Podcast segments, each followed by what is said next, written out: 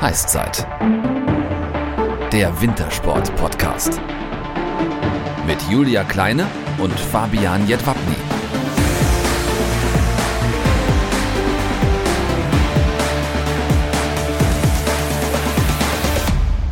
Unsere heutige Gästin ist normalerweise feilschnell auf den Rodelbahnen dieser Welt unterwegs, egal jetzt ob im Sommer oder im Winter. Und am 1. März 1996 wurde die Sportsoldatin in Annaberg-Buchholz geboren und schon relativ früh stand fest, dass das mit dem Schlitten und ihr nicht nur eine große, sondern auch eine sehr erfolgreiche Liebe werden würde.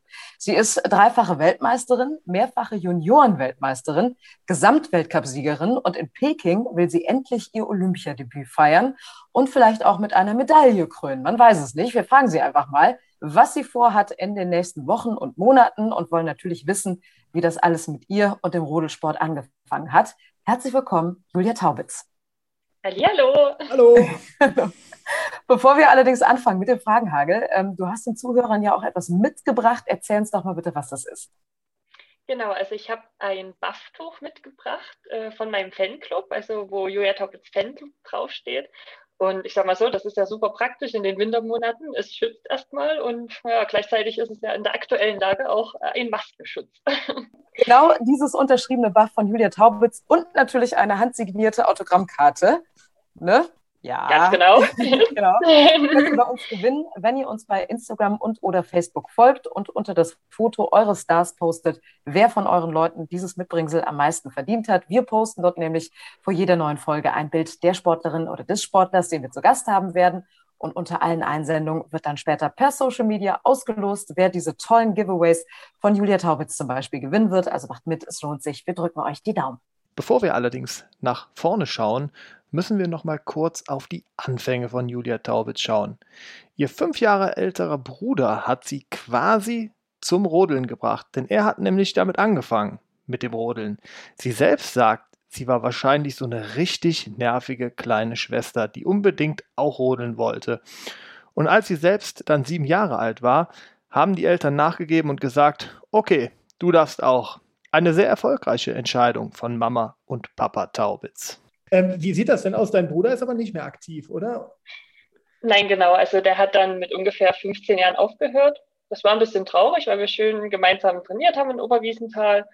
Ähm, es hat auch wirklich Spaß gemacht mit ihm, aber er hat dann so ein bisschen Angst bekommen. Er ist dreimal ziemlich schwer gestürzt und ja, das habe ich dann auch verstanden.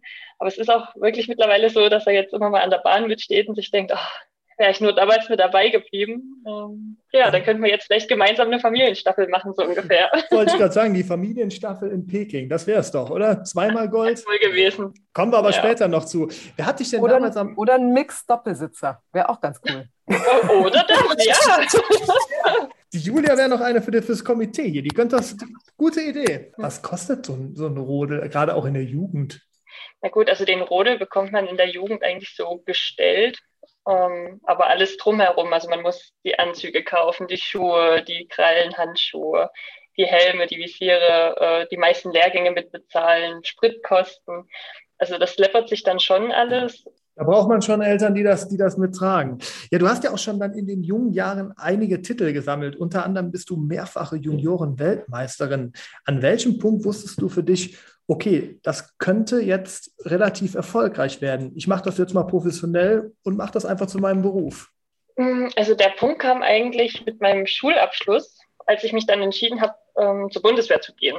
Äh, vorher war das für mich eigentlich wirklich noch so ein bisschen, ja, ich betreibe das, weil es mir wirklich viel Spaß macht, aber ich habe mich nie wirklich damit angefreundet, okay, könnte das jetzt wirklich mal mein Beruf werden. Und als ich dann Abschluss gemacht habe, war es auch so, dass ich mich außerhalb beworben hatte also ich hätte auch eine ganz normale Bürokaufmannsausbildung gemacht und habe die Entscheidung wirklich der Bundeswehr überlassen. Und die haben dann damals gesagt, ja, wir möchten dich haben. Und dann habe ich gesagt, gut, dann gehe ich dorthin. Aber hätten die mich damals abgelehnt, äh, wäre ich wahrscheinlich rausgegangen aus dem Sport, weil es damals auch so ein bisschen ja, eine kritische Zeit war. Ne? So mit 17 Jahren, da hat man ja auch viele andere Dinge mit im Kopf, nicht nur den Leistungssport. Von daher bin ich da eigentlich ziemlich dankbar, dass die Bundeswehr damals gesagt hat, ja, wir unterstützen diese Frau, weil das dann irgendwo so mein Ticket wirklich ein Profisport war. Das war ja auch gut, dass sie dich weiter unterstützt haben, äh, wie man aktuell sieht. Und da ist ja sicherlich noch einiges drin. Ähm, war das denn schon immer dein Traum, Rennrodlerin zu werden oder wolltest du als Kind eigentlich mal was ganz anderes werden? Ja, ich wollte immer Tierärztin werden, tatsächlich. Also wäre jetzt gar nichts mehr für mich. ähm, es hat mir immer Spaß gemacht, das Rodeln, aber ich hätte es wirklich nie als Beruf gesehen. Mehr als Hobby dann. Mehr als Hobby, genau. Deswegen sage ich immer, ich habe irgendwo äh, mein Hobby zum Beruf gemacht und das macht mich unglaublich glücklich. Aber lustigerweise, normalerweise heißt es ja immer äh, Tierärztin oder Topmodel. Bei dir war es dann Tierärztin oder Rennrodlerin. Oder hm, vielleicht auch noch genau. Topmodel später, man weiß es nicht. Vielleicht kommt das ja noch. Ich sage mal, alles drei ist möglich. Ja, aber dann müsste ich Sneaker tragen. Das mit den hohen Schuhen, das wird schwierig. Ja, das, das, ist, das ist auch eine sportliche Herausforderung. Ne? Was würdest du denn sagen, ist eher so Rennrodelsport eine Herausforderung für dich oder hohe Schuhe tragen? eher das hohe Schuhe tragen. Ich glaube, das ja, ist Rodeln einfacher. Ich glaube, ich könnte eher hohe Schuhe, Schuhe, Schuhe tragen, muss ich ganz ehrlich sagen. Oha. Jetzt, jetzt wollen wir natürlich ein Foto sehen irgendwann von dir, Fabian, ne? Eher, Sehr eher. Gerne, ja. Julia, Bitte. es geht hier um eher. Wie wäre das denn bei dir, Julia? Würdest du eher äh, hochhackige Schuhe oder, äh, oder eher Rennrodeln? Also Frau Kleine, jetzt müsst ihr auch liefern. Ähm, da ich natürlich jetzt nicht so konfirm bin, was das Rennrodeln angeht, aber es natürlich sehr herausfordernd aussieht, würde ich jetzt sagen, dass das Rennrodeln um einiges herausfordernder ist. Ähm, weil ich muss, ich muss ja beruflich manchmal hohe Schuhe tragen, aber da bin ich auch ganz froh, dass ich nur stehen muss und nicht gehen. Das sind Steh- und Sitzschuhe. Okay, das riecht ja, genau. nach einer Herausforderung. Ich gehe zum Start mit hochhackigen Schuhen und du fährst runter. Und dann bin ich mal gespannt, ja. wer dann bessere Haltungsnoten von Frau Taubitz kriegt, oder? Das ist ein Deal, aber, aber, so machen wir das. Aber interessanterweise, wir waren ja in Winterberg auch vor Ort, ähm, wenn, wenn ihr die Schuhe anhabt, also auf dem Rodel, das sieht irgendwie so komisch aus, als wenn, wenn ihr hinten auf den Fersen gehen würdet, ne? Ja, es sind auch wirklich sehr unbequeme Schuhe, muss man dazu sagen. Ähm, die sind wirklich hauteng und die meisten nehmen es auch noch eine Größe kleiner so ungefähr. Aber bei mir ist so, ich habe die 39, also eine typische Frauengröße eigentlich und nehme auch die Schuhe in der 39. Aber es, man ist immer wieder froh, wenn man sie wieder aufmachen kann und wenigstens halbwegs normal laufen kann. Okay, also auch die Rennrodelschuhe sind quasi eigentlich dann doch wie hochhackige Schuhe, ne? Auch nicht so wirklich bequem. Das stimmt, aber trotzdem noch bequemer auf Dauer gesehen. Ähm, kommen wir zum Rodelsport. Äh, gerade in der weiblichen Rennrodelszene, da gibt es ja einige große Namen, die über Jahrzehnte den Rodelsport äh, geprägt haben. Fangen wir an mit Silke Kraushaar, Silke Otto, Susi Erdmann, äh, bevor sie dann zum Bobsport gewechselt ist.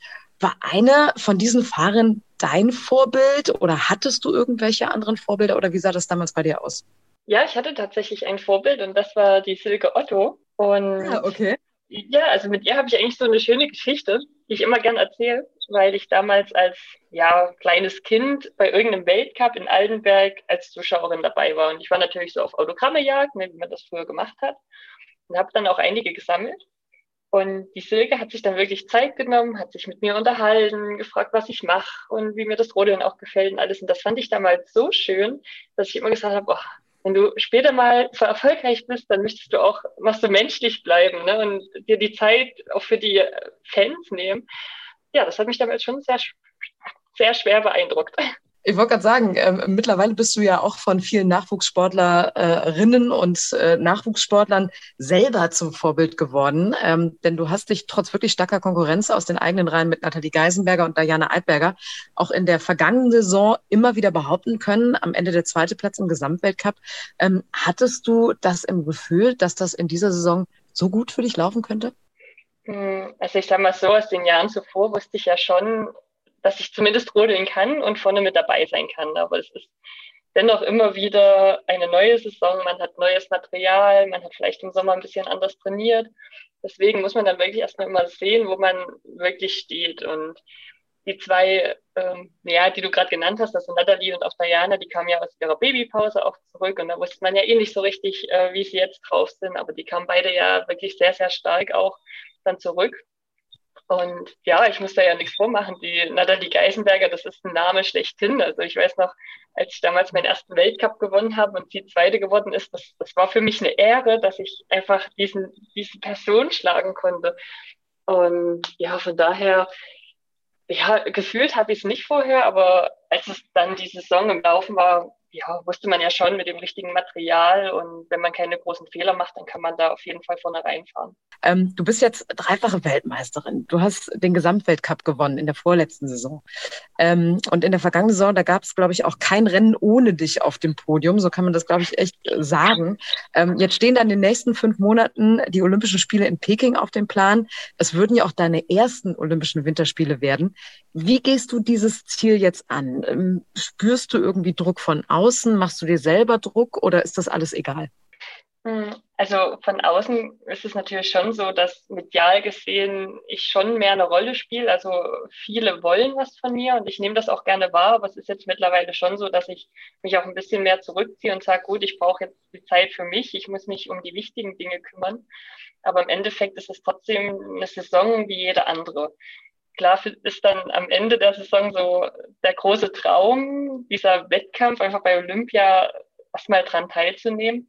Und bis dahin ist es halt trotzdem noch ein sehr, sehr langer Weg. Also wir haben die nationalen Qualifikationen, wir sind fünf Frauen und zu Olympia dürfen nur drei mitfahren. Und egal wie, wird es trotzdem ganz, ganz schwer. Und äh, da gehe ich auch nicht locker fluffig dran, sondern ähm, ich möchte mich dann schon qualifizieren. Aber es ist jetzt nicht so, dass ich nur Olympia im Blick habe, sondern wirklich so Schritt für Schritt gucke. Also wir fangen jetzt bald wieder an mit Rodeln und ich freue mich einfach so, wieder auf dem Schlitten zu sitzen und runterzufahren. Also, ja. Aber Julia Klein, wenn, wenn wir jetzt gerade gesehen, oder wenn die Zuhörerinnen und Zuhörer gesehen hätten, wie die Augen bei Julia Taubitz beim Thema Olympia äh, geglänzt haben, dann spricht da doch sicherlich ein sehr großer Traum auf, zumindest einfach mal dabei zu sein, bestmöglich dann auch irgendwo zwischen 3, 2 und 1 zu landen. Also wie gesagt, dieses Bild müsste man eigentlich mit in die Aufnahmen oder mit ausstrahlen und man wüsste direkt ganz genau, da ist Feuer unterm, äh, unterm Schlitten. Ja, Feuer auf jeden Fall. Es ist, es ist mein großer Traum schon von klein auf und ich sage auch, wenn ich mich qualifiziere, dann will ich auch mit einer Medaille zurückkommen. Ja. Jetzt hast du gerade äh, gesp davon gesprochen, dass ihr natürlich fünf Frauen seid. Ähm, beim letzten Mal in Pyeongchang war es ja, oder vor Pyeongchang war es ja so, da warst du, glaube ich, die viertbeste Frau, also so ganz knapp dabei. Ähm, wie war das damals so für dich, wo du einfach gesagt hast, ja, im Grunde genommen bist du so die Erste, die nicht mitfährt. Also du bist so ganz nah dran, aber es hat dann irgendwie doch nicht geklappt. Wie, wie war das damals für dich? Mm, ja, also es war damals erst meine zweite Saison bei den Großen. Und klar hatte ich trotzdem das Ziel, daran teilzunehmen, aber ich wusste, dass es ganz, ganz schwer wird. Also da waren wirklich drei Eingesessene mit der Tatjana Hüfner und Nathalie und Diana, wo ich gesagt habe, also wenn du davon eine schlägst, dann muss wirklich vieles gut laufen. Von daher war es am Ende ein enges Rennen und klar war ich anfangs ein bisschen traurig, aber das war dann ganz schnell weggekehrt. Und ich war dann damals auch in Pyeongchang als Zuschauerin mit dabei und habe das auch miterlebt, wie äh, Diana und Nathalie dort den Doppelsieg eingefahren haben. Und das war super schön. Also klar, der erste Moment an der Bahn war so, hm, gut, jetzt würde ich eigentlich lieber gern selber da runterfahren, aber da dabei zuzusehen zu, zu und schon mal das Flair von Olympia mitzuschnuppern, das hat auch schon sehr, sehr gut. Aber durfst du dann auch schon mit einlaufen bei der Eröffnungsfeier? Nee, schon nee, nee. Nee? Ah. nee. Also ich war zwar auch Ersatzstatterin, aber bei uns im Rodeln ist es so, dass die Ersatzstatter nicht mit zu Olympia fliegen. Die bekommen zwar ihre Akkreditierung, dass falls irgendwas schieflaufen würde, man nachreisen könnte, aber ich war dort wirklich aus privaten Gründen mit drüben. Also ist das kommende Ziel, weil du ja gerade das so angesprochen hast, Gold, Silber äh, an die deutschen Fahrer, vielleicht Gold, Silber, Bronze in Peking? Wär das wäre natürlich, so, das, das wäre grandios. also ich glaube, dann würde unser Cheftrainer im Kreis springen. Haben wir aber doch schon im Winterberg auch so gesehen, oder Julia? War das nicht so? Ja, ja, ja, also ja. es ist machbar. Wollte ich gerade sagen. sagen. Aber das ist auch nur nach, äh, Frau Taubitz, das ist auch nur machbar, wenn Julia Kleine und ich vor Ort sind, weil wir sind quasi so ein bisschen auch äh, eine gute Aura, glaube ich, für das ja, deutsche die, Stockhall, die oder? Na dann ähm, betrag vielleicht schon mal ein Visum, bitte. so einfach geht das. Wir dürfen zur Olympia. Einfach ein Visum. Frau Taubitz hat gesagt, wir kriegen Visum. Hast du das gehört, Julia? Okay. Das, das ich gehört. Fabian, Fabian, hast du dich gerade selber zum Maskottchen gemacht? Das finde ich super. ich, weiß noch, ich, weiß noch, ich weiß noch nicht, wie äh, Xing und Shang in China aussehen. Das ist jetzt äh, keine Ahnung. Also, aber ich könnte ich könnt ein eigenes Maskottchen für die Rotler machen. Würde ich machen. Würde ich machen. Würdest du machen? Ich bin gerade am Überlegen, gab es so ein Podium schon mal bei den letzten Olympischen Spielen? 1998 in Nagano? War das nicht sogar so? Da war alles Deutsch, ja. ja. Genau. Ja, da war, ja. Siehst du? War auch alles Deutsch. Also die, die, die Historie, Julia, die Historie würde sich wiederholen. Julia, Was denn? Wenn, also ich wollte jetzt Frau Taubitz einen Tipp geben. Ich nenne sie einfach Frau Taubitz, weil wenn ich mit zwei Julias gleichzeitig ja. Interviews bin, ist schon nicht als, als Fabian nicht so einfach. Aber Julia, wenn die, also Frau Taubitz, wenn die Julia oder wenn du mal bei Wer wird Millionär auf dem Stuhl sitzen würdest und irgendwas im Sport nicht wissen würdest, ich hätte einen Tipp, den du anrufen könntest, sitzt mit in dem Podcast, weil, also diese Frau weiß Sachen, keine Ahnung. Da, da, da, bin ich raus. Das ist, das Sehr gut.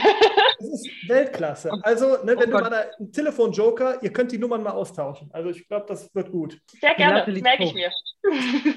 Wunderbar. Aber ähm, komm, kommen wir noch mal ganz kurz äh, zu dir und zwar zu deinen Anfängen äh, beim Rodeln. Und zwar hast du denn, ähm, weil Fabian auch gerade davon gesprochen hat, dass deine Augen äh, geblitzt haben, als es um das Thema Olympia ging, ähm, hast du denn damals als Kind schon die Olympischen Spiele verfolgt und kannst du dich an so einen besonderen Moment erinnern, wo du gesagt hast, boah, da bekomme ich immer noch Gänsehaut, wenn ich daran denke? Du je, Also als, als Kind tatsächlich nicht so muss ich sagen. Also ähm, ich war halt so ein Outdoor-Kind. Also ich war sehr, sehr viel draußen, vor allem im Winter. Deswegen mhm. war da nicht viel mit vorm Fernseher sitzen. Aber ich kann mich noch daran erinnern, äh, das waren zwar die Sommerspiele, aber wann, wann, war denn das mit dem, mit dem Steiner, mit seiner Frau auch? Das habe ich damals wahrgenommen. Oh Julia, jetzt oh. kommt's. Jo, jetzt ja, kommt's. Julia, die Frage, wann war das?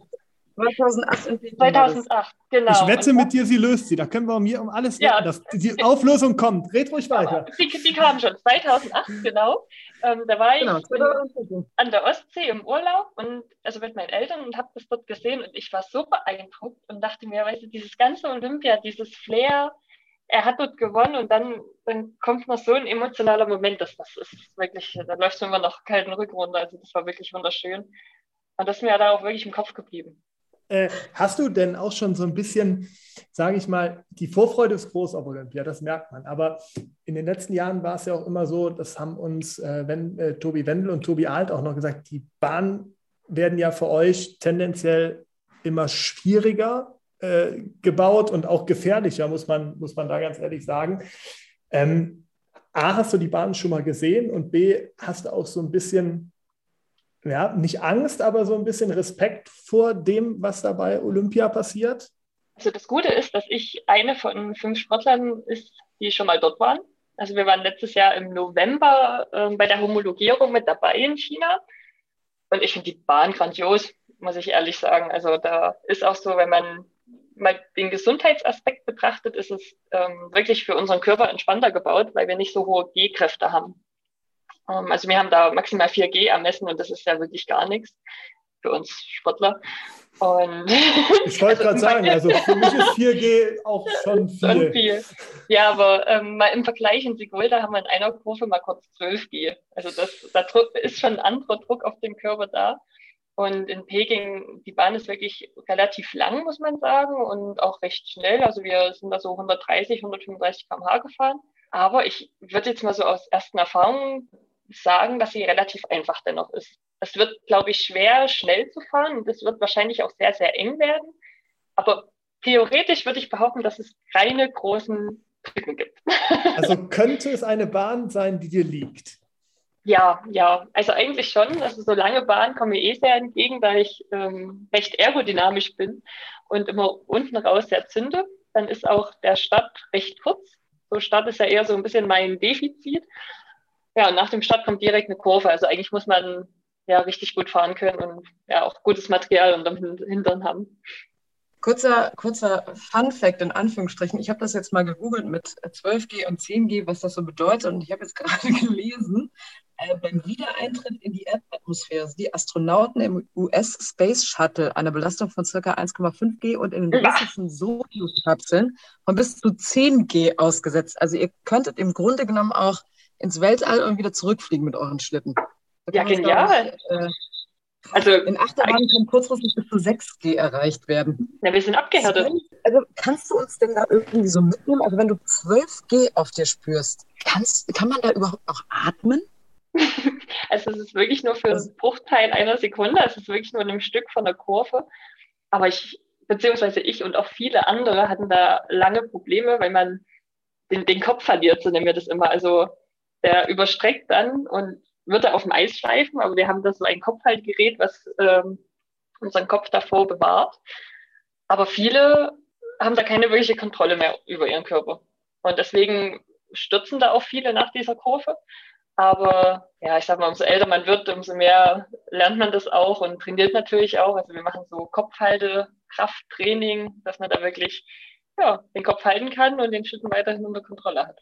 Ja, aber Julia, umso mehr Tuten äh, fall doch auch weh im Alter. Also bist du in der äh, letzten, ich meine, du bist ja jetzt äh, erst 21, aber. Äh, 25! das sieht man aber nicht. Auf jeden ja. Fall. auf, auf jeden äh, Fall. Äh, ja, nur die Schleimspur. ha, konntest du die sehen? Verdammter Mist.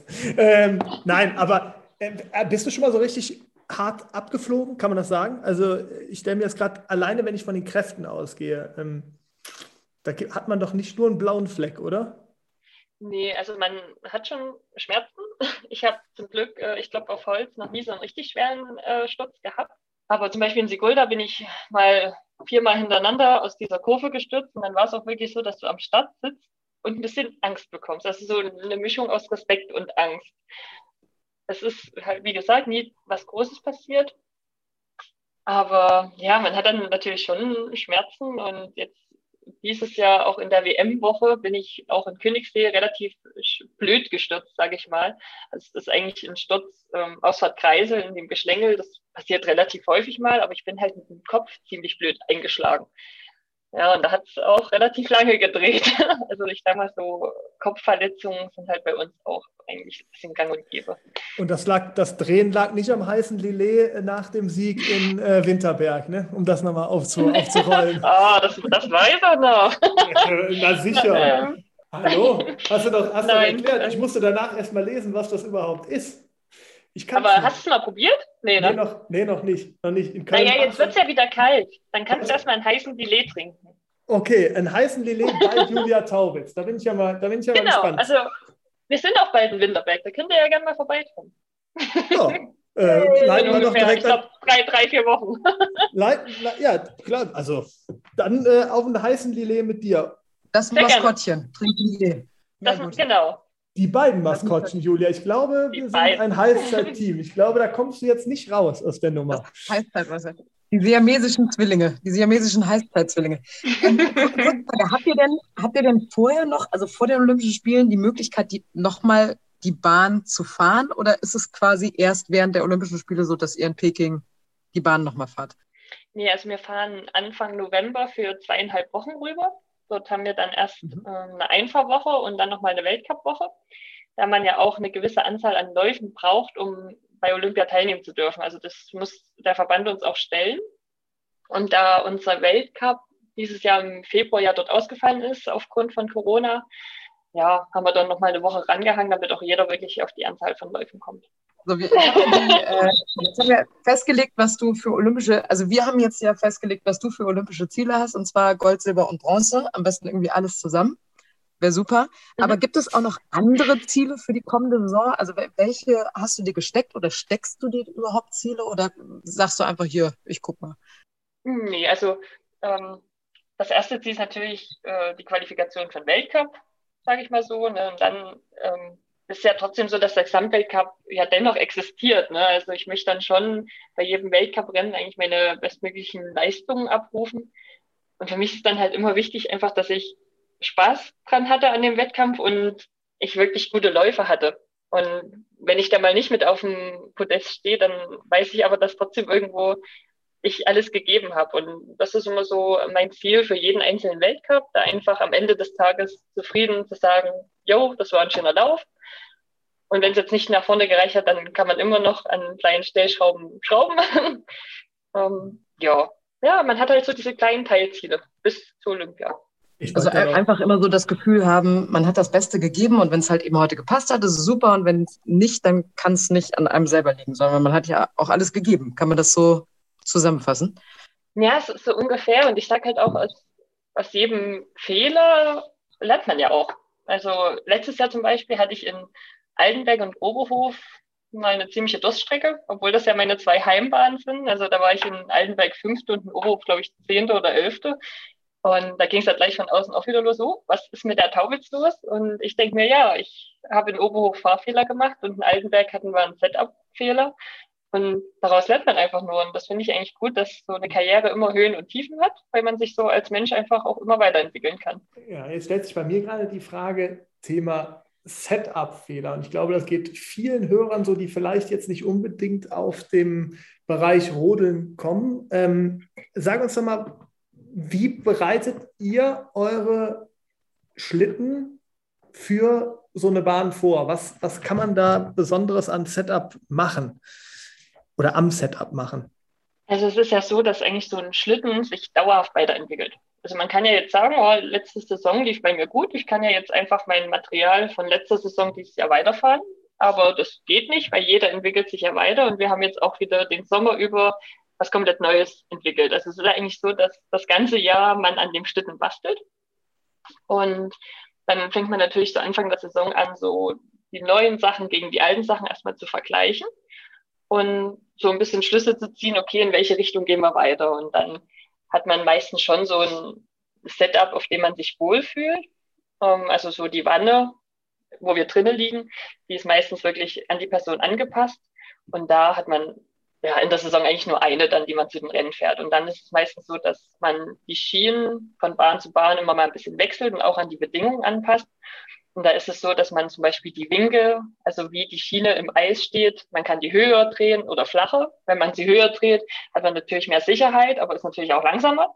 Wenn man sie flacher dreht, kann es halt ein bisschen schmierig werden, also so ein bisschen rutschelig, aber man ist prinzipiell schneller, wenn man gut fährt. Also das sind so diese Hauptdinge eigentlich, wo man so ein bisschen die Stellschrauben drehen kann. Und muss man halt dann auch das Wetter mit beachten. Das ist ganz wichtig. Und dann hast du ja zum Beispiel letztes Jahr in der letzten Saison, also ich erinnere mich an das Rennen in Winterberg, ähm, korrigiere mich jetzt, wenn ich falsch liege, aber ich meine, du hättest äh, alle gewonnen, hm. alle Läufe. Ja. Genau. Ich glaube schon, ne? Genau. Und ähm, gibt es dann da auch bei dir so eine Lieblingsbahn? Ich meine, im Winterberg werden sie den Kanal ja umbenennen in, äh, also ich sag mal so ein Spitznamen, Taublitzbahn. Also das ist, du hast ja, ja oh, alles abgeräumt cool. und, warst, und warst auch so gut. Ich, wir, müssen das, wir müssen das anbringen in Winterberg, weil ähm, das war ja schon mit relativ großem Abstand. Gibt es so eine Bahn, wo du sagst, da weiß ich schon, wenn ich hinfahre, da freue ich mich richtig drauf. Da ist immer geil. Ja, das, das tut jetzt weh, das zu sagen, aber Königssee ähm, ist wirklich so eine Bahn für mich, ja, ich sage jetzt nicht gewesen, aber es ist so die Bahn, wo ich sage, da, da fahre ich so gerne hin, weil das drumherum auch super schön ist, die Landschaft ist toll, die Bahn macht mega viel Spaß zu fahren. Ja, und jetzt wird es erstmal überschwemmt. Das ist halt so ein bisschen schmerzhaft. Aber ich denke mal, dass ich in meiner Karriere noch irgendwann die Chance habe, dort zu fahren. Deswegen bleibt es weiterhin meine Lieblingsbahn. Ja, dann haben wir das auch. Genau, wer es nicht mhm. mitgekriegt hat, beim letzten Hochwasser ja, ja. Äh, hat es die Bahn am Königssee ziemlich hart getroffen. Weiß man da schon, wie lange äh, die, die äh, Aufräumarbeiten oder Umbauarbeiten da dauern? Also ich sag mal mindestens zwei Jahre, bis alle wieder fahren können. Es wird jetzt schon so ein bisschen gemunkelt, dass man vielleicht eher schon Rennen fahren kann und dann alle vom Darmstadt zum Beispiel. Das wäre eigentlich mal ganz lustig, weil dann hätten wir auch diesen Damen- und Herrenvergleich. Ähm, ja, aber mal sehen, es ist noch nichts richtig fest und da müssen auch noch die Geologen äh, die Felsen dort begutachten, die Berge, weil halt schon ein ziemlicher Rutsch dort stattgefunden hat und man weiß ja nicht, wann das wieder passieren kann. Okay, dann kommen wir mal zu dir als Privatperson, denn das ist ja auch immer extrem spannend und äh, wollen unsere Zuhörer und Zuhörerinnen auch immer wieder äh, ja, tiefere Einblicke von euch erfahren. Und wer dich so ein bisschen kennt und auch beobachtet hat, weiß, dass du jemand bist, der sehr happy. Also an der Bahn sieht man dich eigentlich selten schlecht gelaunt. Also ich habe dich immer lachend gesehen, lag vielleicht auch am Ergebnis. Ähm, aber ähm, grundsätzlich kann man, glaube ich, sagen, du bist ein Mensch, der sehr, sehr äh, ja, fröhlich ist. Ähm, wie würdest du dich als, als Person selber beschreiben? Was macht Julia Taubitz aus? Also ähm, ja, ich, ich würde schon sagen, dass ich ein sehr lebensfroher Mensch bin. Also ich versuche immer so das Positive zu sehen, ähm, immer so das Schöne im Tag, weil es gibt ja auch logisch so Tage, wo es nicht läuft und es gibt auch Momente, wo ich auch mal weine oder wütend bin, traurig bin. Also ich bin ja auch nur ein Mensch, aber ich versuche immer so das Positive draus zu ziehen. Ähm, ja, und bin eigentlich auch sehr unternehmens freudig. Also ich gehe gern spazieren, bin super gern in der Natur unterwegs. Also bin jetzt nicht so die Couch Potato, sondern eher so, ja, wenn ich zu lange rumliege, dann wäre ich nervös und muss irgendwas machen. Also ich bin irgendwie schon so ein kleines Energiebündel, wenn ich mal meinen. Ja, das kann man, äh, wenn man, äh, wir haben ja in unserer Recherche auf äh, das äh, Interview ein bisschen uns auch bei dir auf dem Instagram-Account umgeguckt äh, und haben da gesehen, dass du nähst und du hast angefangen, einen Mundschutz zu nähen, als es losging mit der Pandemie. Wie bist du darauf gekommen äh, und hast du schon immer gerne genäht? Also es war eigentlich ein ziemlicher Zufall, da ich das Weihnachten davor von meiner Oma eine Nähmaschine geschenkt bekommen habe. Und ich habe dann angefangen, so Beutel zu nähen, so ein bisschen was für uns halt, für mich und meine Familie, so ein bisschen für die Freunde. Und das hat mir ziemlich viel Spaß gemacht. Und dann kam das Corona irgendwie in der Hinsicht echt gelegen, weil ich mir dachte, ach cool, dann machst du Mundschutz. Und das ging auch ziemlich gut, ähm, bis ich dann halt öffentlich gemacht habe und dann ziemlich viele Anfragen kamen und mich dann schon wieder fast überrumpelt hat. Ähm, ja, das habe ich dann anfangs auch ein bisschen mit weitergemacht, aber wo dann das Training losging, hatte ich dann auch keine Zeit mehr dafür. Aber es hat mir wirklich Freude bereitet und ich fand es auch immer schön, wenn ich dann so meinen Freunden oder so äh, einen Genähten mitgebracht hat in ihren Designs, wie sie so wollten. Das fand ich schon grandios. Also hast du da quasi das Nähen erst angefangen oder warst du vorher, bist du vorher auch schon mal, wird schon mal so ein bisschen ja, munter drauf rumgenäht, sag ich mal? Nee, also ähm, ich habe tatsächlich da dann erst so richtig angefangen. Ähm, früher habe ich viel so gehegelt, ge gestricklieselt, äh, so nennt man das, glaube ich. Und natürlich bei uns im Erzgebirge auch geklöppelt. Ähm, das war so in unserer Familie ein bisschen gang und gäbe.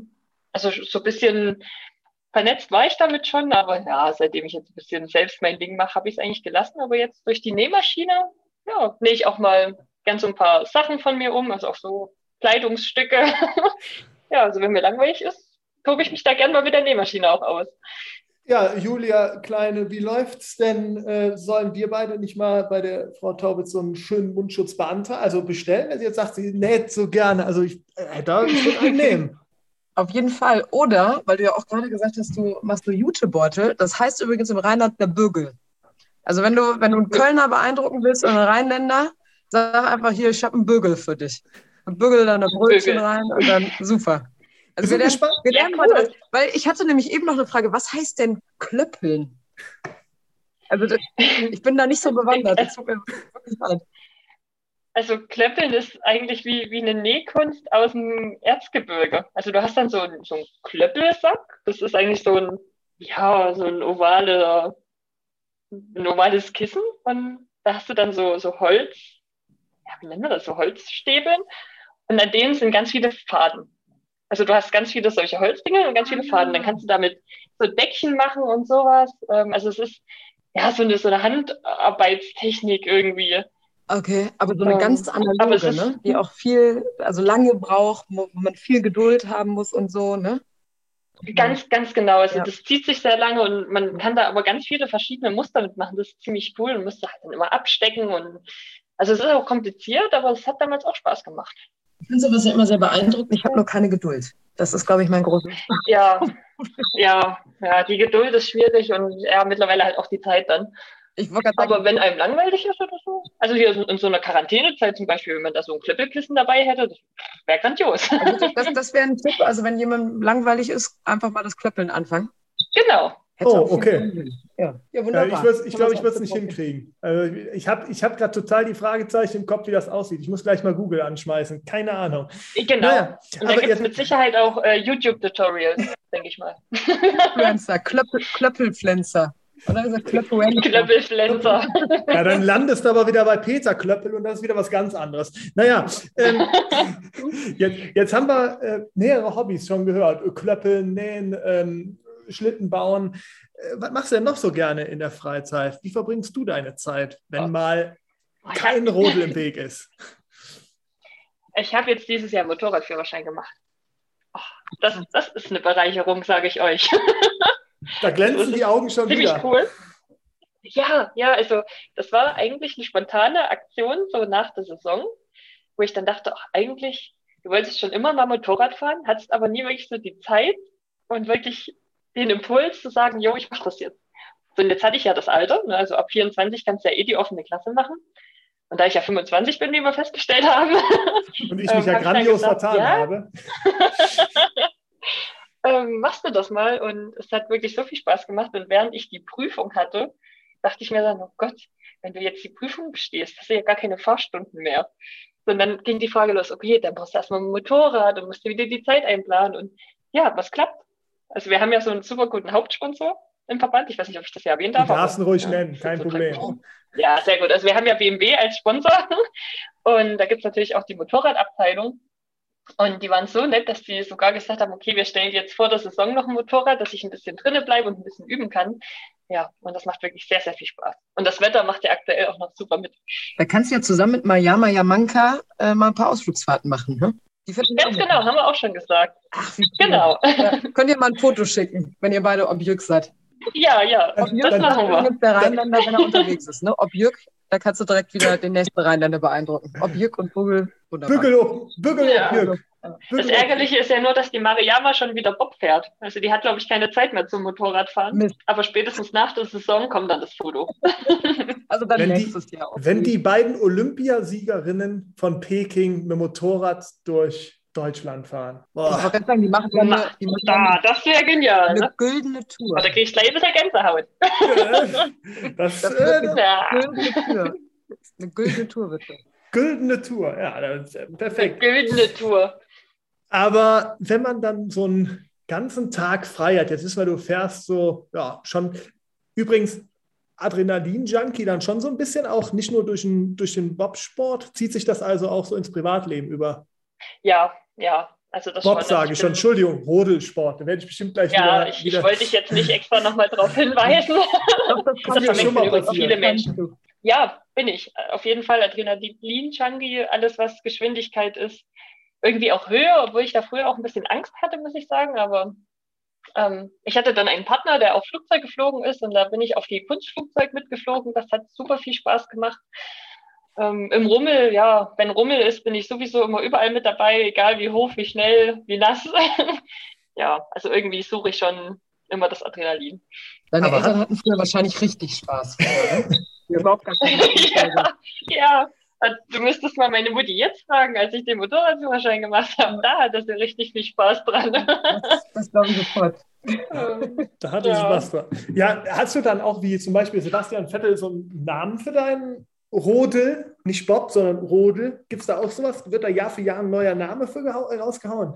äh, nee, tatsächlich nicht. Also ich, ja, liebkose ihn einfach mit äh, Mäuschen oder Schnecke tatsächlich. Obwohl das ja eigentlich nicht passt, vor allem das Schnecke nicht. Aber Nee, ja, ich verniedliche sehr gerne Dinge. Schnecke wäre schwierig, ne? Also im Olympia Ja. ja. eine Schnecke zu haben, oh, oh, oh, oh, oh. Das wäre wär ja nicht. Ich denk- ich denke ja, das wird der kleine Rakete. Ah, das gefällt mir besser. muss, ich, muss ich ganz ehrlich zugeben. Ja. Wenn du jetzt so einen Tag dann so frei zur Verfügung hast, wie sie oder wie würde der perfekte Julia Taubitz-Tag aussehen, wenn sie ihn von morgens bis abends planen dürfte? Oh, das ist eine super schöne Vorstellung. Also ich würde erstmal ausschlafen, auf jeden Fall. Also so bis vielleicht halb zehn. Genau. so, dann äh, hätte ich gern ein sehr ausgiebiges, langes Frühstück. Also das mag ich sehr, so Frühstücken. Also eigentlich brunchen kann man ja sagen. Ne? Ähm, auch gerne selbst zubereitet. Also ich koche und backe auch sehr gern in meiner Freizeit. Von daher, ja, wäre das dann so ein schönes, langes Frühstück. Dann super Spaziergang bei tollem Wetter am besten, irgendwo schön in der Natur, im Wald. Und abends in die Sauna. Und danach noch ein Gläsel Wein am Feuer. Ein Lillet. Das wäre das wär schön. Den warmen Lillet am, am, am, am Feuer. Und genau, oder den warmen Lillet. Hervorragend. Was ist das Lieblingsgericht, wenn du gerne kochst? Was machst du am liebsten? Also am liebsten essen tue ich äh, Sauerbraten von meiner Mutti zubereitet. Den kann ich nicht so gut wie meine Mutti. ähm, aber ich selbst mache am liebsten eigentlich so Gemüsepfannen. Also ich äh, esse sehr gern Gemüse, so mit Schmand und Pesto und sowas. Ähm, ja, da, da lebe ich mich eigentlich aus. Und dann natürlich auch mit Käse überbacken. Also ich bin auch ein sehr großer Käsefan. Mit Käse schmeckt natürlich bekanntlich alles besser. ja, also so ein bisschen Gemüse und Käse. Dann haben wir jetzt schon relativ viel über dich erfahren, aber Julia, ich glaube, wir haben noch nicht alles erfahren und wir haben ja eine neue Rubrik. Du bist ja unsere erste Gästin nach der Sommerpause, deshalb kannst du diese Rubrik noch nicht kennen. Denn wir haben uns mal bei deinen Wegbegleitern umgehört und haben einfach mal ein paar Fragen stellen lassen, die diese Wegbegleiter und Wegbegleiterinnen dir schon immer mal stellen wollten. Und ich hoffe, sie kriegen auch hier bei uns eine Antwort darauf. Bin mal gespannt, ob du die ein oder andere oder den ein oder anderen erkennst. Das ist cool. Das ist eine coole Sache. Mal gucken. mal gucken. Ähm, Julia, soll ich die jetzt einspielen, weil du mit dem Handy drin bist? Ja. Genau, das wäre super. Danke. Das wäre super. Also wir hoffen, dass das, jetzt, dass das jetzt funktioniert. Hier ist Kandidatin 1. Hi Jule. So, jetzt noch zwei Fragen von mir. Ähm, die erste Frage ist, was ist dein Geheimnis, dass du immer so schnell einschläfst? Das würde mich mal echt interessieren. Und die zweite Frage, hast du mal eine Party geschmissen, wo die Polizei dann kam? Hm, vielleicht kannst du dich da an etwas erinnern. Oh, oh. So. Oh, das ist cool. Erstmal zur Erklärung, wer war's? Die, die Nathalie Mark. Eine Schweizer Rodlerin ähm, und meine Freundin, auf jeden Fall. Also wir, wir leben auch eigentlich fast zusammen, muss man sagen. ähm, in Oberhof hat sie auch hier ein Kasernenzimmer. Ähm, deswegen verbringen wir eigentlich unter der Woche sehr viel Zeit miteinander und natürlich auch den ganzen Winter. Und waren dieses Jahr auch noch gemeinsam im Sommerurlaub. also ja, wir mögen uns. Ja. Sind, die, sind die Fragen jetzt schon relativ, re relativ hart oder geht's noch? Nee, nee, es sind ziemliche Insider auf jeden Fall. ähm, ja, warum ich so schnell einschlafe, das liegt wahrscheinlich daran, dass das Lustige ist ja, dass ich eigentlich die meiste Zeit in meinem ja, aktuellen Leben neben der Nathalie einschlafe, weil wir uns auch im Winter gemeinsam ein Zimmer teilen, deswegen weiß sie das auch. Ähm, ja, das liegt wahrscheinlich an dieser entspannten Atmosphäre. Also ich ich lege mich dann so auf die Seite und ja, ich schlafe tatsächlich wirklich schnell ein. Das, ich habe da auch kein Geheimnis für. Wahrscheinlich bin ich so ausgepowert immer von, von dem ganzen Tag. Aber ich, ich stelle mir auch gerade vor, wie so Nathalie neben dir liegt und dann so erzählt aus ihrem Leben, wahrscheinlich noch irgendwas drückt sie so und dann, Julia, Julia? Julia ist eingeschlafen, ja, ja. Sehr gut. Also sie sagt mir das auch wirklich häufig, mit, oh, du bist gestern wieder so schnell eingeschlafen und ich wälze mich da hin und her und hin und her. Ja, und du schläfst einfach. Und das, das ärgert sie ja dann auch und dann kann sie ja noch später einschlafen. Frage 3 ja, von dir übrigens, die wir nicht rausgekriegt haben, warum du so laut schnarchst. Aber ich habe die jetzt nicht so. Ja. Äh... ich schnarche nicht. Vielleicht nur ab und zu. Aha. Nein. Ja, und die zweite Frage, die ist natürlich sehr lustig. Ähm, ja, ein, ein, eine kleine Anekdote aus unserem Sportlerleben. In Whistler haben wir immer so schöne Häuser, also so Ferienhäuser mit einem schönen Jacuzzi auf dem Balkon. Und da muss man sich selber, äh, also kann man selber kochen und alles. Und wir waren zwei Wochen in Whistler dort und hatten natürlich auch zwei Wochenenden. Das war ziemlich schön. naja, und an einem Wochenendtag haben wir dann eine kleine Feier geschmissen bei uns im Häuschen auf dem Balkon im Jacuzzi. und das war halt ziemlich spät, weil wir davor noch in der Disco waren, die ja dann um zwei schließen. Und dann haben wir halt spontan eine Hausparty gemacht und die ist etwas eskaliert. ja, und dann kam halt die Polizei. Moment, zurückspulen. Warum kam die Polizei? Das ist mir jetzt viel zu schnell gegangen. Warum? ging zu schnell, ne? Die wollten einfach mitfeiern. Wahrscheinlich. Also, ähm, wir haben dann, wir saßen so im Jacuzzi auf dem Balkon und auf einmal hat es so von unten hochgeleuchtet. Und wir dachten, ja, das sind unsere Trainer, die auch gerade irgendwo aus irgendeiner Disco oder so kommen und wollen uns ein bisschen ärgern, weil die neben uns gewohnt haben. Naja, dann hat es geklingelt. Da ist einer von den Männern runter, die da auch mit dabei waren. und kommen wieder hoch und sagen, ja, da steht die Polizei. Wir, ja klar, ach Quatsch, verarschen uns nicht. Und dann, hm, also da steht wirklich die Polizei und die würden gerne jemanden sprechen, der hier wohnt. Die Nathalie und ich gucken und sagen, oh, ach, du Jemine. Hm. Ja, dann bin ich da runtergewackelt mit Handtuch um. Und man muss dazu sagen, sie sahen wirklich gut aus. Also es waren junge, attraktive kanadische Polizisten. Kann sich jetzt jeder mal so sein Bild machen. ich habe gedacht, das wären die Stripper. Ja, ja, richtig. Haben wir immer nachher auch gesagt, oh, das wäre jetzt schön, wenn es nicht Stripper werden. Nein, waren sie leider nicht. Oh nein. Ja, dann haben sie uns halt darauf hingewiesen, dass wir zu laut sind, dass sich die Nachbarn beschwert haben, äh, in der Umgebung und dass wir jetzt bitte leiser sein sollen, ansonsten müssen wir 200 Dollar bezahlen. Und mir ging so kurz durch den Kopf, hm, 200 Dollar durch, wie viel sind wir, 15? Eigentlich wird es sich lohnen. Aber naja, da ich ja in meiner Karriere noch ab und zu nach Kanada einreisen will, dachte ich, okay, dann beenden wir jetzt hier die Party. Ähm, was sehr ärgerlich war, aber es ist halt so ein Erlebnis, ja, was im Kopf bleibt. Die Frage ist jetzt, ja. was wurde aus den kanadischen Polizisten? Sind die da wieder gefahren oder? Ja, die sind leider gefahren. Also ich, ich hätte sie wirklich gern bei uns im Pool mit eingeladen. Ich denke, das hätte ihnen gut getan. Also. Die Haut war auch raus nach Kanada. Kommt War mal nie. Ich kann, ich kann dich beruhigen, genau. äh, Julia. In ähm, Peking kannst du länger feiern, wenn du Gold gewonnen hast im Jacuzzi. Ist überhaupt gar kein Problem. Lauter und länger, da kommt keine Polizei. Ja, aber das Ärgerliche ist ja, dort ist Corona und ich werde wohl alleine in meinem Zimmer feiern. Aber auch oh das ist okay, das gehen wir auch irgendwie hin. Dann anderer Tipp, wenn du nach der Saison dann wieder nach Whistler fährst, um da zu feiern, dann hau einfach dann, dann kannst du auch die 200 Euro draufhauen. Genau, dann, dann lade ich die einfach mit ein.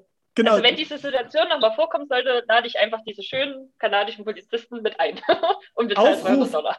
Aufruf durchs Radio. Olympiasiegerin sucht zwei Polizisten. Im kleinen Kanada. Im kleinen ja, Kanada. Da, da, findet sich bestimmt jemand. genau, und wir haben auch noch jemanden gefunden, äh, der dir auch noch eine Frage stellen wollte. Vielleicht kommst du drauf, wer es ist und was er will. Zwei Fragen haben wir sogar noch. Julia, du hast ja tatsächlich etwas, was nur eine einzige Frau auf diesem Planeten hat, nämlich du, nämlich, dass ich mit dir ohne schlechtes Gewissen über dein Gewicht reden kann. Du bist nämlich nicht zu schwer, sondern deutlich zu leicht. Und die Frage wäre dann tatsächlich, du fährst ja immer mit ungefähr 10 Kilo Blei. Wie ist das Gefühl, wenn du nach dem Wettkampf aus diesem ganzen Blei raussteigen kannst? Ist das wie Schweben? Ist das wie, ich weiß nicht wie, verrat's mir. Oh Gott, wer, wer war denn das? okay, die, vielleicht kriegst du es nach Frage 2 raus, aber beantworte okay. ruhig erstmal Frage 1. Okay, also es ist wirklich so, dass es sehr befreiend ist, am Ende des Tages aus dieser Bleiweste rauszugehen. Und es ist auch so, dass ich im Training ab und zu auch ohne Bleiweste fahre zum Beispiel, wenn wir so, so Stadtlehrgänge haben im Sommer, dann mache ich immer so drei Starts mit Blei und drei Starts ohne Blei. Und das ist wirklich so ein himmelweiter Unterschied. Also es sind zwar eigentlich nur 10 Kilo und das ja auf den ganzen Körper verteilt. Also eigentlich kann man sagen, so viel ist es prinzipiell nicht. Aber es ist wirklich so mit, ja, ohne Blei bin ich wirklich so eine zündende Rakete, die vom Stadtbügel wegschnipst. Und ohne bin ich so ein richtig lahme Ende gefühlt. Also so dieser Kontrast so direkt nacheinander ist wirklich immer erstaunlich. Ja, aber es ist wirklich, ähm, um auf die Frage zurückzukommen, ein sehr befreiendes Gefühl. Man fühlt sich wirklich äh, wieder leicht. Einfach leicht. aber die, die Frage jetzt für all diejenigen, die nicht so wirklich konfirm sind mit dem Rodelsport, warum musst du denn Blei tragen? Es ist so, dass wir Damen bis 75 Kilo Blei auflegen dürfen. Also alle, die unter 75 Kilo wiegen. Also jetzt einfach mal mein Rechenbeispiel mitgenommen, was ja relativ einfach ist. Also ich wiege 65 Kilo und darf die 10 Kilo auflegen bis 75. Würde ich jetzt 66 Kilo wiegen, darf ich halt nur noch 9 Kilo auflegen. Wenn ich aber 63 Kilo wiege, darf ich auch nur die 10 Kilo auflegen. Also wir haben maximal Zusatzgewicht von 10 Kilo, was nicht überschritten werden darf. Ähm, und das halt bis 75 Kilo, das ist so die Grenze. Und alle, die aber schwerer sind wie 75 Kilo, die sind halt schwerer. also da gibt es dann keine Regeln. Da wird dann nichts weggenommen, ne? Genau. Ich bräuchte keinen also vielleicht ändert, vielleicht ändert sich das irgendwann mal, man weiß es nicht. Aber ich denke nicht. Von daher muss man damit leben. Hast du denn jetzt eine Idee, wer es sein könnte? Nee, nicht so. Ich habe die Stimme nicht wirklich erkannt. Boah, das wird, also ich gebe dir mal einen Tipp. Da wird er beleidigt sein, wenn du die Stimme nicht erkannt hast. Ja, ne, das ist wahrscheinlich irgendwas mit, mit Fernseh oder, oder also irgendwie, so. oder? Fernseh, Radio, das ist gar nicht, gar nicht so schlecht, gar nicht so schlecht. Hm. Kommen wir zur letzten Frage und damit auch die Auflösung. Danach weißt du nämlich, wer es ist. Nun ist es ja leider so, dass der Königssee auf nicht absehbare Zeit wegen des Unwetters im Berchtesgaden als Austragungsort für Weltcups ausfallen wird. Und mich würde interessieren, was dir am meisten am Königssee fehlen wird. Ist das A, die unglaubliche Landschaft, B. Die außergewöhnlichen Kurvenkombinationen dieser Bahn. C. Die fantastische Stimmung, wenn man da unten reinfährt vor die volle Tribüne. Oder aber D. Dieser unglaublich sympathische, gut aussehende, erotische Bahnsprecher. Ja. Ach, das ist der Willi, oder? Warte. Ja, ja oder? Ja, jetzt. Ach, zum Glück habe ich es vorher schon erkannt, ne? Ja, ja. Du hast dich gerettet vorher. Also das Gute ist ja, dass dieser unglaublich, was hat er gesagt, gut aussehende und sympathische Bahnsprecher auch an anderen Erotisch, Erot- erotische, oh Gott, erotisch, ja stimmt, wie konnte ich das vergessen im Zusammenhang mit Billy? Kann ich jetzt auch nicht Ähm. verstehen. ähm, ja, dass der ja auch auf anderen Bahnen in Deutschland zum Glück äh, Bahnsprecher ist. Deswegen, ja, werde ich den schon mal nicht vermissen, weil den sehe ich ja wahrscheinlich bald wieder. äh, die Landschaft wird mir wirklich sehr fehlen.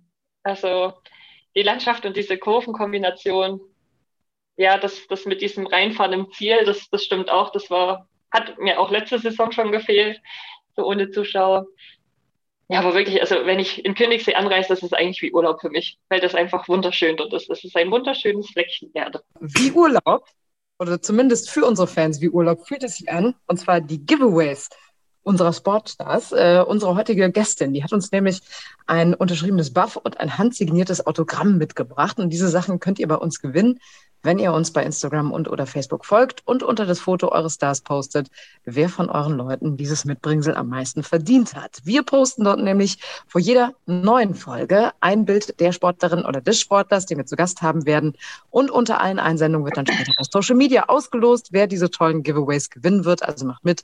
Es lohnt sich. Wir drücken euch die Daumen. Und jetzt, liebe Julia, hast du es fast geschafft. Da du schon einige Folgen von uns kennst, weißt du, was jetzt kommt? Nämlich das Härteste, was der Wintersport je gesehen hat. Und das heißt unsere Fastlane. Vier knackige Fragen. Bist du dazu bereit?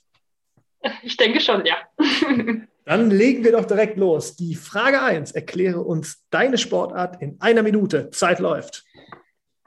Okay, also ich beginne meine Sportart auf dem Schlitten sitzend und katapultiere mich mit den Armen von zwei Stadtbügeln in den Eiskanal, den ich dann möglichst flach und möglichst schnell hinuntersause. Ähm, ja, er besteht aus Geraden und Kurven. Man erreicht ungefähr 140 km/h dabei und ja, prinzipiell ich habe meistens Freude daran. Die, die Zuschauer auch. Perfekt. Ja. Abgehakt, schnellste Zeit, auch nicht verkehrt. Äh, dann kommen wir zur Frage 2. Jetzt haben wir gehört, dass du dich in deiner Sportart perfekt auskennst. Aber wie steht es denn mit anderen Sportarten? Deshalb erkläre uns bitte, was das Tolle am Snowboard Halfpipe ist. Ah, cool. Also Snowboard mag ich ja eh. Also ich selbst fahre auch sehr gerne Snowboard. Und ja, ich, ich, also es ist mega cool. Also die fahren ja dann diese Halfpipe entlang, also diese, dieses U, für Leute, die das nicht kennen. und ähm, machen dann immer Tricks. Und ich finde es sehr erstaunlich. Ich gucke das auch sehr, sehr gerne an. Ähm, der Grüße, André Höflich, glaube ich, macht ja auch Halfpipe. Mit dem hatte ich einen Bundeswehrlehrgang, der hat auch ein bisschen Eindruck hinterlassen. Der war auch bei uns. Cool. Ja, Ja. stimmt, ja, hatte ich auch gesehen. Also zumindest beim Durchscrollen habe ich mir jetzt noch nicht angehört, aber werde ich mal tun. ähm, ja, das sind ja auch meistens so coole, lockere Leute, diese Freestyler, so- also diese ja, Snowboarder und Skifahrer, die da geile Tricks machen. Ja, finde ich, finde ich sehr cool. Eine sehr grandiose Sportart. Ja, Ich erwähne viel zu oft grandios in dieser, in dieser Folge. Fällt mir gerade auf, das tut mir leid. das ist alles gut, wenn du oh das. Gott. Ärztin, Rennroderin, Model, Halfpipe Snowboarderin. Ich glaube in a row, so die Karriere. Ja, kann man das so festhalten? Ja, Also ne? ich, ich fahre sehr gerne, aber ich fahre gerne einfach nur den Berg hinab. ich springe zwar ab und zu mal drüber, aber das äh, will dann keiner sehen. Um es in den Worten, dich dann für André Höflich. Sehr gut. genau, der müsste mir das erstmal beibringen. das wäre dann, um in den Worten von äh, Julia Taube zu bleiben, grandios. Dann, Genau. kommen wir, dann kommen wir zur Frage 3. Warum sollte man sich denn, sich denn unbedingt die Heißzeit anhören? Oh ja, das, das hatten wir schon am Anfang mal kurz, wo hier noch nicht aufgenommen wurde, glaube ich. Ich finde das immer so super schön, weil man einfach diesen Menschen hinter den Sportlern kennenlernt. Also im Fernsehen oder so sieht man halt immer nur diese sportliche Leistung und hört auch nur das, was zu dem Sport gerade aktuell passt. ja, und hier erfährt man auch mal so, was hinter dem Menschen steckt einfach, ne? was er so in seiner Freizeit tut, äh, was er mag und nicht mag, wie er so ist. Und das finde ich schon sehr interessant und deswegen sollte sich das auch jeder mal so ein bisschen anhören, damit man vielleicht auch den Sportler dann im Winter besser wahrnehmen kann. Also würdest du auch, nachdem wir dich jetzt hier fünfeinhalb Stunden gegrillt haben, immer noch sagen, Frau, die Heißzeit, die kann ich super weiterempfehlen. Genau, vielleicht nicht gerade nach der Sommerpause. da muss immer erstmal alles wieder äh, vom Staub befreit werden. Was meinst du? Willst du jetzt darauf anspielen, dass du eine Viertelstunde zu spät warst, Julia Taubitz? genau, also ich, ich kam zu spät, alle waren schon bereit. ich würde es auf jeden Fall trotzdem weiterempfehlen. Perfekt. Dann kommen wir zur allerletzten Frage. Und die hat es nochmal richtig in sich. Nominiere uns doch bitte einen Sportler oder eine Sportlerin, die du gerne in der nächsten Heißzeit hören würdest. Ja, und da ist das Gute, dass ich mich darauf vorbereitet habe. Weil sonst hätte ich wahrscheinlich diesen Rekord von den Tobis gebrochen mit, keine Ahnung was, fünf Minuten irgendwie. Viel zu kurz. 15, mindestens. Mit mindestens, richtig. Ja, und ich habe mir dann so ein paar Gedanken gemacht, wie man wirklich mal gerne hören, also wen ich auch gerne mal hören würde. Und dann bin ich auf eine Sportlerin gekommen, die mich eh immer mal fasziniert, weil sie so gefühlt ihr ganzes Leben lang Leistungssport macht und irgendwie immer noch nicht damit aufhören möchte. Und das ist die Claudia Pechstein. Ah, okay. Schnelllauf. Dann, dann, haben wir das doch eingeloggt. Äh, also ja. haben wir es jetzt, der Wunsch ist geäußert. Ähm, ja, wir werden dann alle Hebel in Bewegung setzen, ähm, um dir diesen Wunsch zu erfüllen. Dafür, na, das hast du ja schon versprochen, dass du weiterhin fleißig unseren Podcast hörst. Und wir uns dann sicherlich in der neuen Saison irgendwann, irgendwie, vielleicht sogar in Winterberg nochmal sprechen oh, und einfach, oh, mal, ja. und einfach mal ein Update machen, wie es läuft. Ich muss mal kurz Werbung machen. Also wir, wir feiern Silvester in Winterberg, uh. weil unser Neu Neujahresweltcup findet in Winterberg statt. Also, also ich sag mal so, das ist ja auch ein super Timing für so einen heißen Delay zum Beispiel. Ne? Oder dann auch noch auf dem Abend im Jacuzzi. Mit dem beiden leider nicht, aber Polizisten. ja, die kannst ja. du ja mitbringen und, und Fabian, der bringt halt einen Jacuzzi mit. Und ich ja, mache den Delay. Hat jeder seine Aufgabe. Wollte ich gerade sagen, da ist jeder beschäftigt. Ich weiß zwar noch nicht, genau. ich die kanadischen. Ah, nee, ich muss, die, ich muss das Jacuzzi mitbringen. Ich wollte gerade sagen, das ist die einfache Aufgabe. Julia, viel Spaß beim Suchen von den äh, kanadischen Polizisten. Ich glaube, ich würde heute schon mal anfangen, weil sonst funktioniert das nicht. Ja, ich äh, wollte gerade sagen, ich habe jetzt eine Aufgabe und wir wissen endlich, was wir an Silvester zu tun haben. Ähm, ich sage jetzt vielen, vielen Dank, Julia Taubitz, für dieses Gespräch. Es hat unfassbar viel Spaß gemacht. Ich hoffe, dir auch. Ja, ich danke euch. War wirklich sehr angenehm. Super. Und äh, wir drücken dir natürlich die Daumen äh, für die kommende Saison und natürlich auch, dass das klappt mit äh, Gold, Silber, Bronze. Natürlich am liebsten die goldene Medaille bei den Olympischen Spielen in Peking. Und ähm, das war es auch für die Heißzeit, zumindest für heute. Wir sind bald wieder für euch da. Bei uns gibt es die volle Ladung Wintersport für alle, die einfach nicht ohne können. Natürlich sind wir Social Media mäßig ganz vorne mit dabei. Ihr findet eure Heißzeit bei Instagram und Facebook. Also schaut da doch mal vorbei und seid gespannt auf den nächsten Gast hier bei uns, dem ihr dann eure Fragen stellen könnt. Jetzt sage ich aber Ciao mit V-Stil. Fabi und Julia sind raus. Bis zum nächsten Mal und bleibt vor allem gesund. Ciao, ciao. Tschüss. Tschüss.